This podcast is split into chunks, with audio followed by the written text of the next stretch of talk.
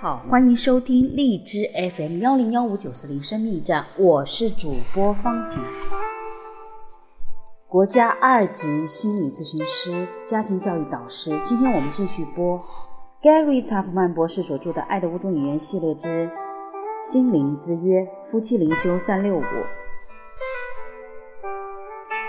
弟兄们，我记我主耶稣基督的名义，劝你们都说一样的话。你们兄弟也不可分党，只要一心一意，彼此相合。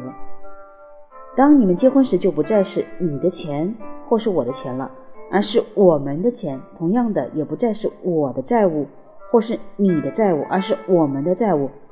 当你们接受对方为你们的人生伴侣时，你们同时也接收了对方的负债及对方的资产。结婚前，夫妻双方都应该如实的透露自己的财产、财务资产和负债状况。背负着债务进入婚姻，并不是一件错误的事情。但你们都应该知道都有哪些债务，而且还应该商定好还款的计划。婚姻的要义就是二人结为一体。当这一点应用于财务问题上时，它意味着你所有的资源现在都属于你们两人了。你们当中可能会有一个人负责支付账单、平衡支票簿，但绝不应该以此为由向另一方隐瞒财务状况。你们可能一个人比另一个人薪水高，但这并不意味着在如何分配资金方面拥有更大的话语权。既然钱是属于你们两人的，涉及到如何用钱时，应该双方取得一致看法。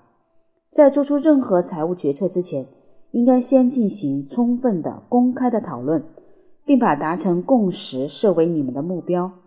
听从使徒保罗的意见，做到一心一意，彼此相合，这才合乎基督跟随者的身份。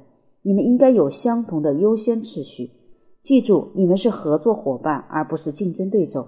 在财务方面取得共识，能够提高你们的婚姻质量。